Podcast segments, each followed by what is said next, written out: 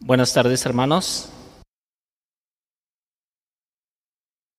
En esta tarde continuamos con el tema que hemos estado llevando durante estos días jueves y llegamos a la parte final de las enseñanzas del apóstol Pablo con respecto a, los compromisos del redimido. Es importante que en estos momentos nosotros pudiéramos quizás recordar cuáles son aquellos compromisos o cuáles son esas enseñanzas que ha presentado el apóstol Pablo y de las cuales cada uno de los que estamos aquí reunidos hemos considerado el no olvidarnos más de ellas. Les invito a que abran sus Biblias en 2 de Corintios capítulo 5 y demos lectura a dos versículos, versículo 14 y versículo 15. Segunda de Corintios, capítulo 5, versículo 14 y 15.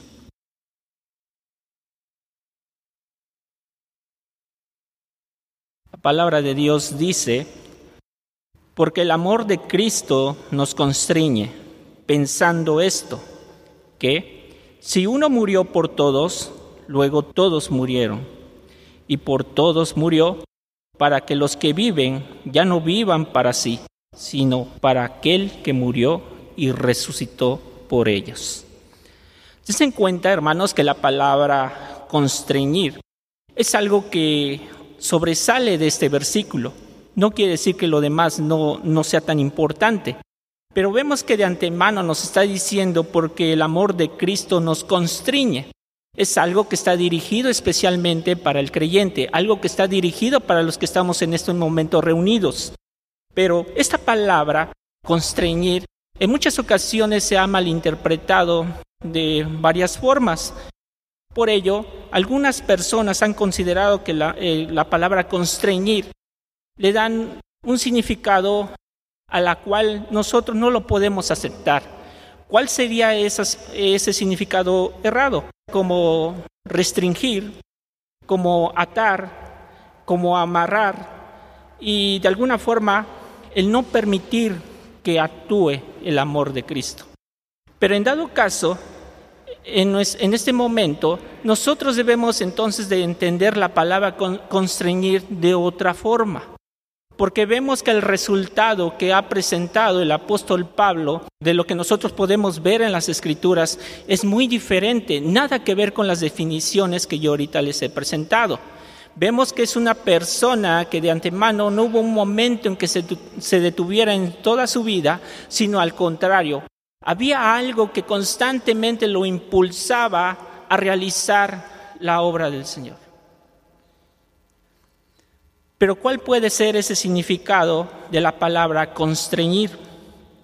Lo hemos de entender la palabra constreñir como empujar, como motivar, como impulsado, como el hecho de estar siendo siempre impulsado hacia adelante.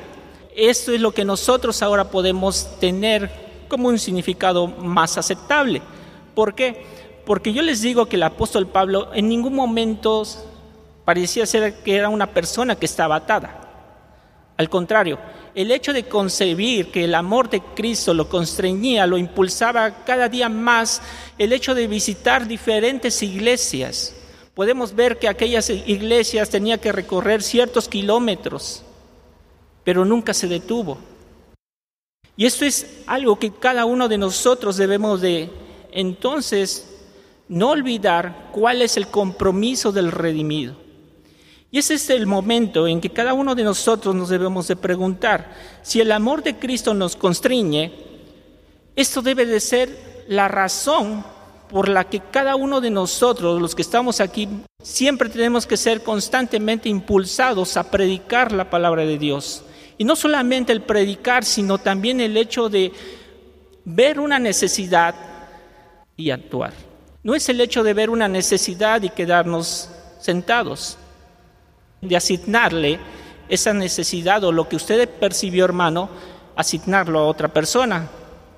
es el hecho de si tú lo vistes, si es que tú sentiste ese impulso por hacer algo en el nombre del Señor, es tu responsabilidad. No se confiere ese tipo de responsabilidad. Aquí estamos viendo que el apóstol Pablo simplemente era impulsado el hacer el servicio. ¿Será que el amor de Cristo que hemos de ver en este pasaje era el que le impulsaba a no renunciar o no detenerse al estar sufriendo? ¿Por qué digo sufriendo? Nosotros abrimos la escritura y nos vamos en 2 de Corintios capítulo 11 y vemos los versículos del 23 al 28, vamos a encontrar nuevamente varias partes a donde el apóstol Pablo presenta en qué estaba sufriendo, en qué había sufrido. Y si abrimos la escritura ahí en 2 de Corintios capítulo 11, versículos del 23 al 28, nos estamos dando cuenta que él había sufrido azotes sin número, es lo que nos dice. En cárceles nos dice que más en peligros de muerte muchas veces. Y también nos dice que de los judíos cinco veces he recibido cuarenta azotes menos uno.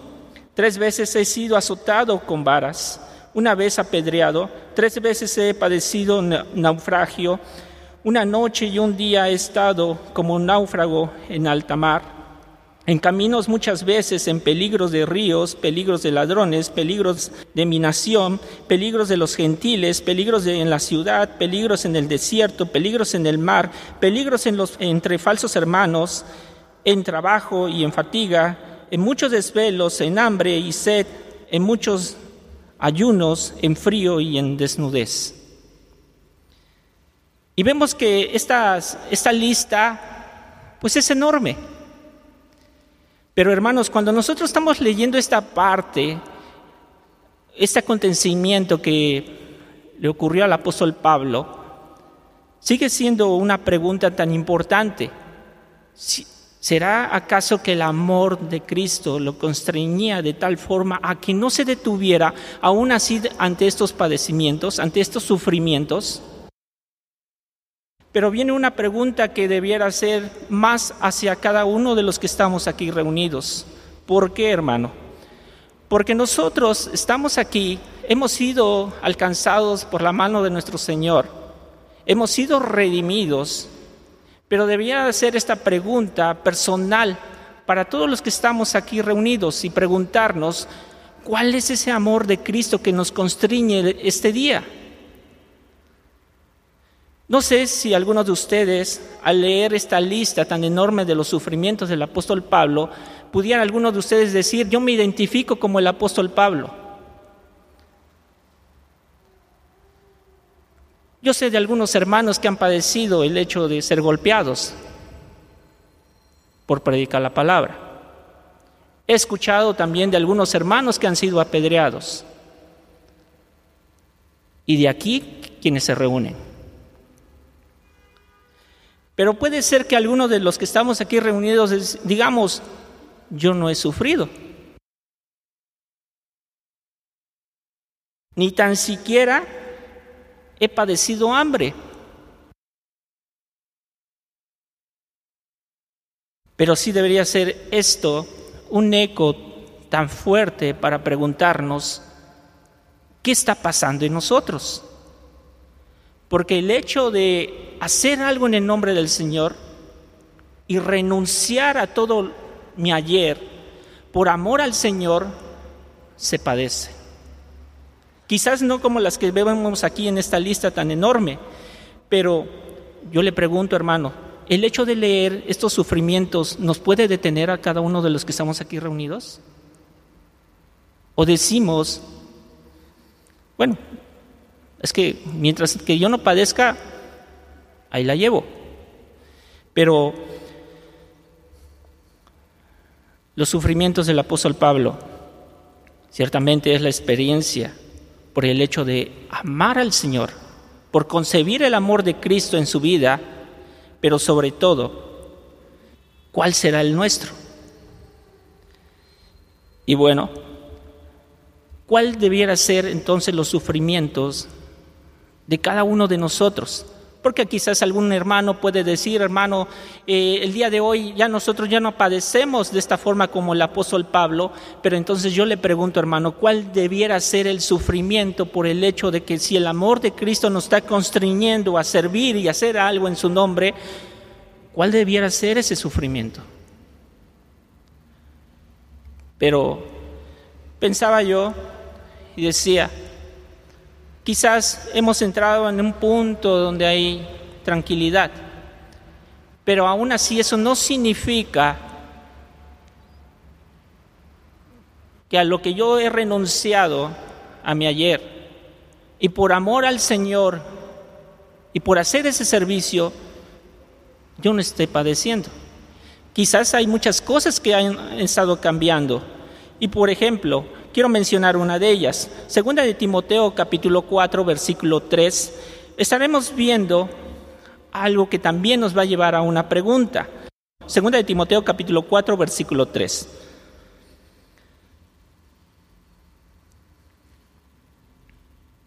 Nos dice la palabra de Dios, porque vendrá tiempo cuando no sufrirá la sana doctrina, sino que, teniendo comezón de oír, se amontonarán maestros conforme a sus propias concupiscencias, porque vendrá tiempo cuando no sufrirá la sana doctrina.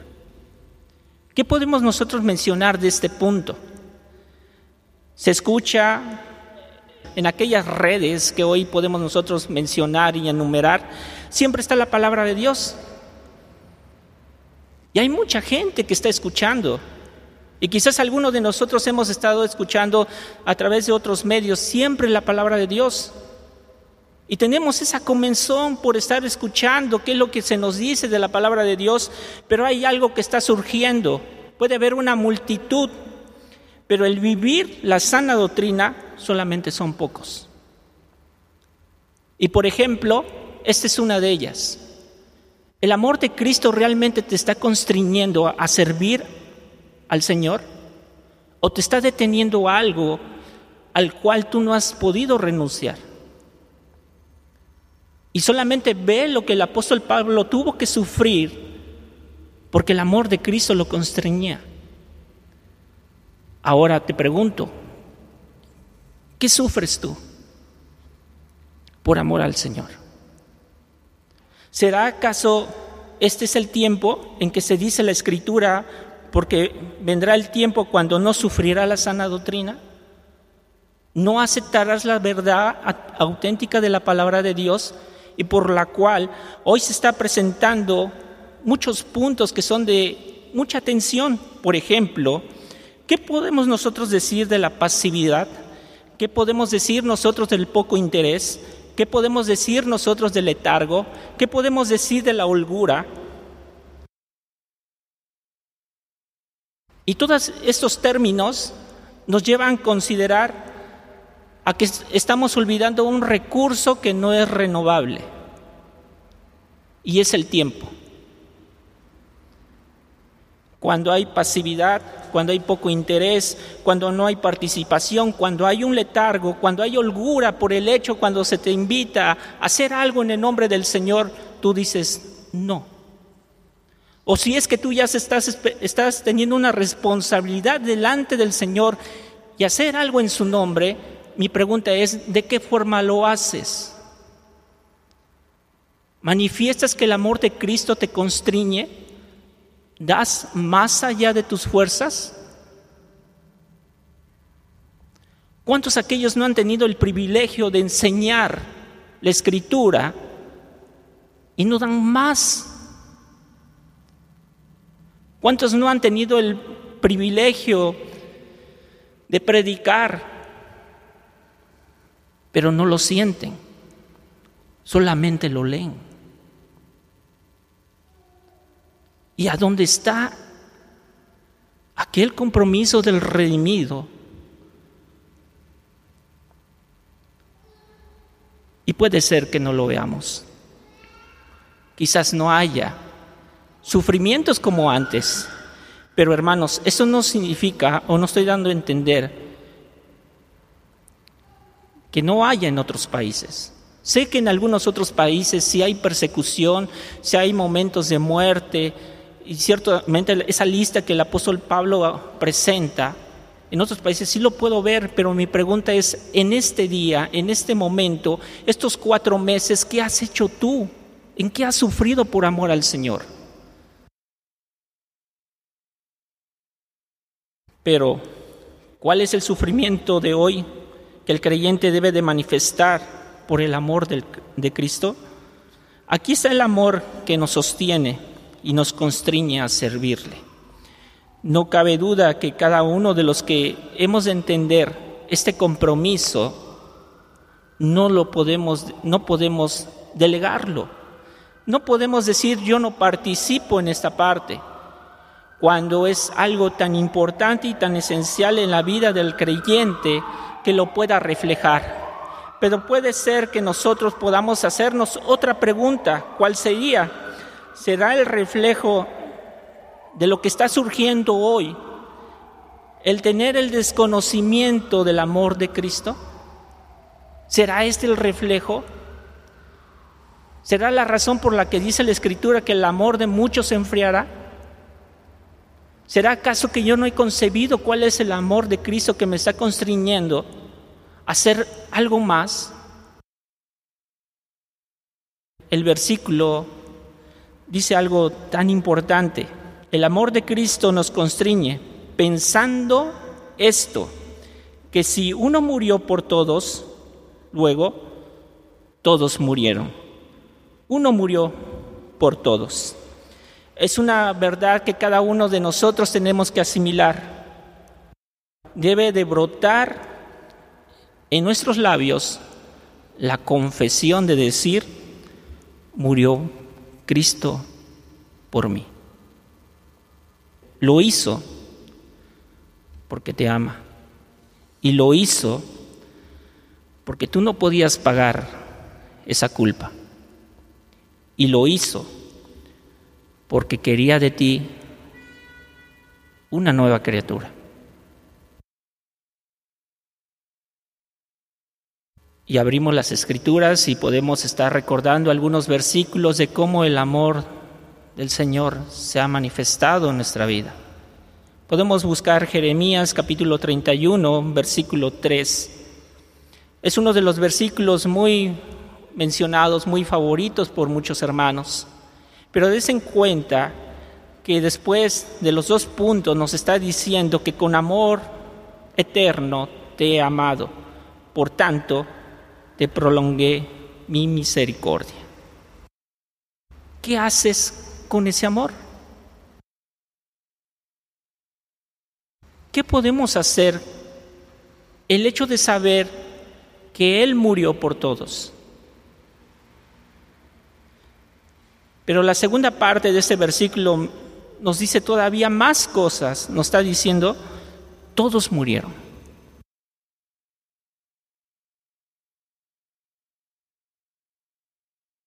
Y si todos murieron, estoy reconociendo lo que dice Romanos capítulo 3, versículo 23. Todos están destituidos de la gloria de Dios.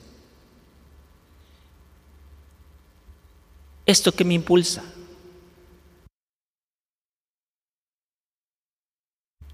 Él murió por todos y después nos dice, todos murieron. Es el momento en cuando yo reconocí o reconozco cuál es mi condición frente al Señor. Es ahí a donde todos nosotros nos debe de impulsar al pensar que solo no puedo. Que debo de aceptar que sí hay algo en mí que me está deteniendo o que me detuvo, pero es el pecado.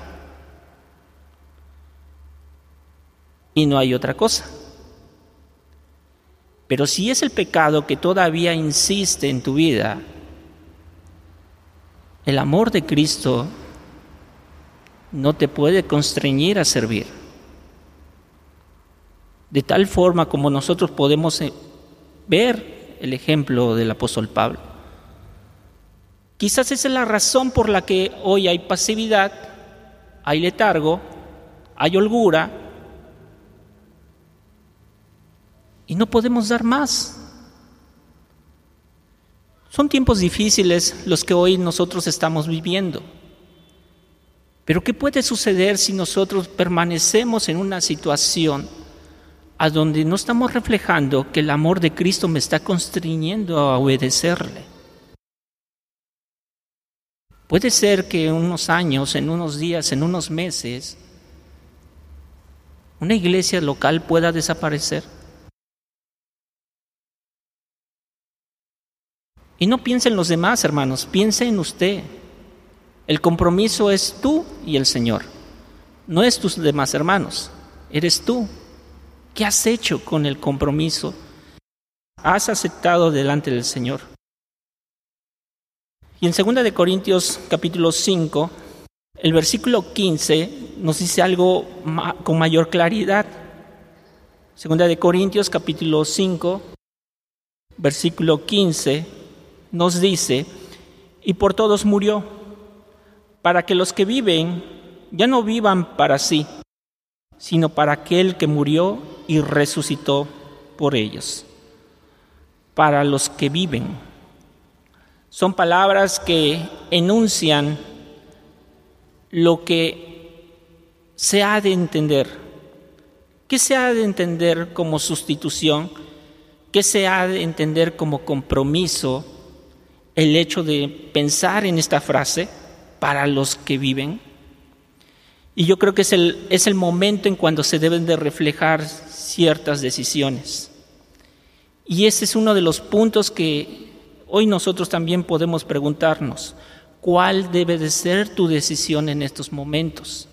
Si estamos viendo que si el amor de Cristo te constriñe, te impulsa, pero no estás viendo esto, entonces debes de preguntarte si tú has conocido el amor del Señor en tu vida. Si no está el amor de Cristo en tu vida, sería difícil que tú pudieras actuar de una forma correcta. Vemos que otra vez son dos opciones que se nos presentan en este pasaje el vivir para mí o el vivir para Cristo. El Evangelio tiene que ser ciertamente predicado en el poder del Espíritu Santo, pero es ahora cuando se nos dice nuevamente en este versículo, ya no vivan para sí. La enseñanza que nosotros podemos sustraer en las Escrituras a través del Señor, lo podemos encontrar en Romanos capítulo 15, versículo 3. En este pasaje nos está diciendo algo con mayor claridad. Si ya no, si el pasaje me está diciendo que no debo de vivir o para que no vivan para sí, es importante que veamos la enseñanza que nos deja el Señor Jesús. Por ejemplo, Romanos 15, 3 nos está diciendo, porque ni aun Cristo se agradó a sí mismo, antes bien, como está escrito, y aquí podemos preguntarnos, el hecho de hacer la voluntad del Padre involucró al Señor Jesús obediencia para que Él pudiera ser nuestro sustituto. Pero tuvo que obedecer y por consiguiente no se agradó a sí mismo.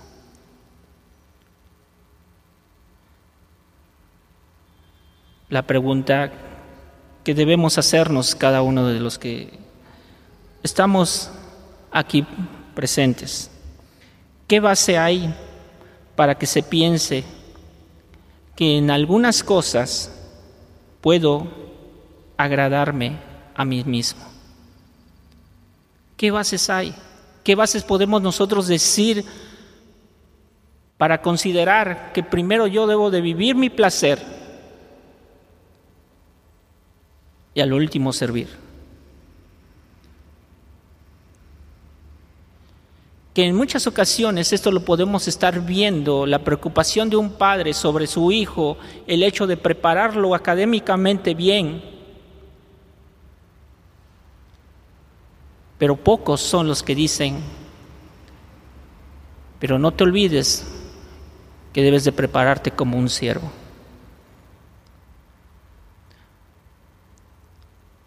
Puedes tener una excelencia aquí, pero como siervo del Señor no lo tienes. ¿Por qué? Porque en pocas ocasiones inclinaste o motivaste a tu hermano, a tu hijo, a tu nieto, a tu sobrino a buscar el amor del Señor. Podemos ver una situación en estos momentos. Y te puedo preguntar, hermano, ¿a dónde está tu hijo? ¿A dónde está tu nieto? ¿A dónde está tu sobrino? ¿A dónde está tu hermano? Hoy somos pocos. Será parte que nos estamos olvidando del amor de Cristo. Si recordamos su obra, si Él murió por mí, ¿a qué me impulsa a hacer, hacer? O simplemente no siento nada. Pero algo que no podemos olvidar, el compromiso del redimido no es algo que adquiero en algún momento. Es algo que adquirí cuando yo me encontré a solas con Cristo. Y eso es lo que nosotros estamos viendo dentro de las enseñanzas del apóstol Pablo respecto a los compromisos del redimido. Es algo que si yo soy redimido, inmediatamente yo he adquirido ya un compromiso con el Señor. No es opcional es algo que te compromete ya.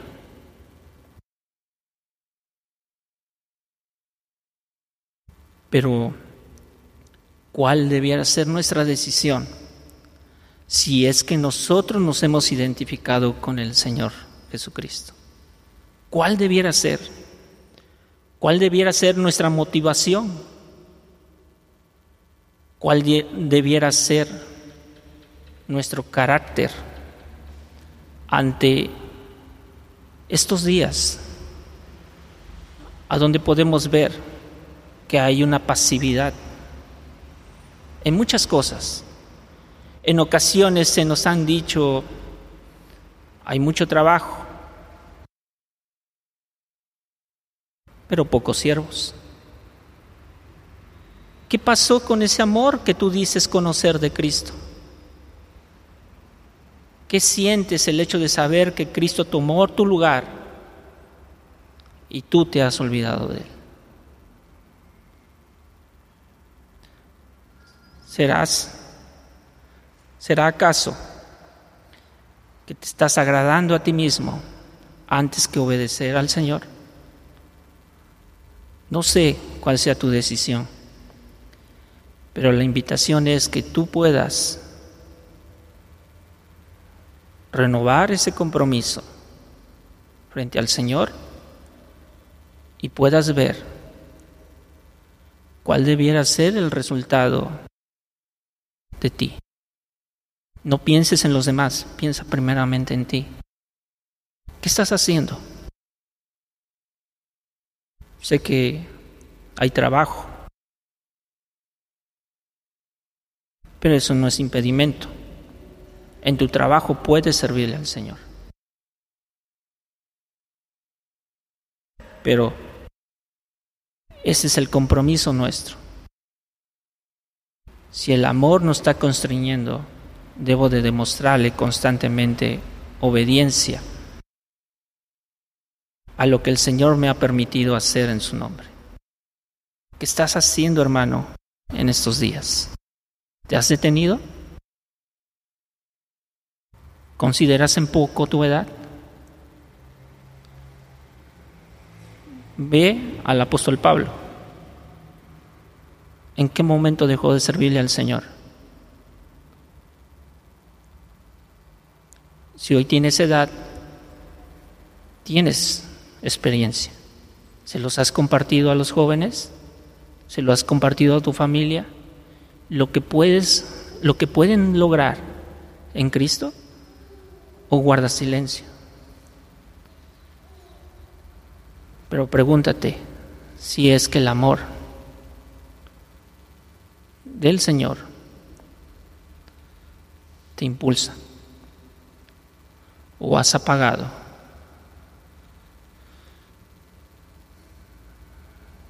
tus oídos y no quieres escucharlo. Vamos a orar. Señor y Padre Santo, gracias te damos porque nos haces recordar cuál debiera ser nuestra acción ante ti. Y es el obedecerte. Y una razón tan clara y tan hermosa es, tú moriste por nosotros. Tú te dices a ti para que nosotros pudiéramos gozar de esa salvación. Pero ante esa acción de amor, ¿a qué somos impulsados el día de hoy? Y ha de ser, Señor, el obedecerte, el doblegar nuestras rodillas cada día y el servirte. Ayúdanos a considerar cada momento de nuestra vida. Ese amor que tú has manifestado día con día. No lo olvidemos, Señor. Necesitamos ser motivados constantemente a hacer algo en tu nombre, pero no presentar pasividad. Ayúdanos a cambiar ese rumbo y poner nuestros ojos delante de ti, Señor. Que nuestra mirada no sea desviada ante muchas cosas que hoy el enemigo presenta, provocando una distracción, provocando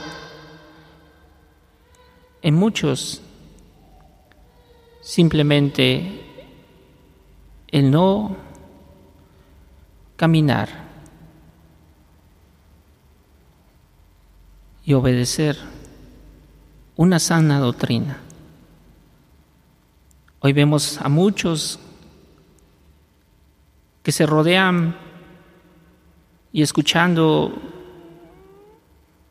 muchas cosas, presentando tu palabra. Pero pocos son los que te obedecen y rinden su vida delante de ti.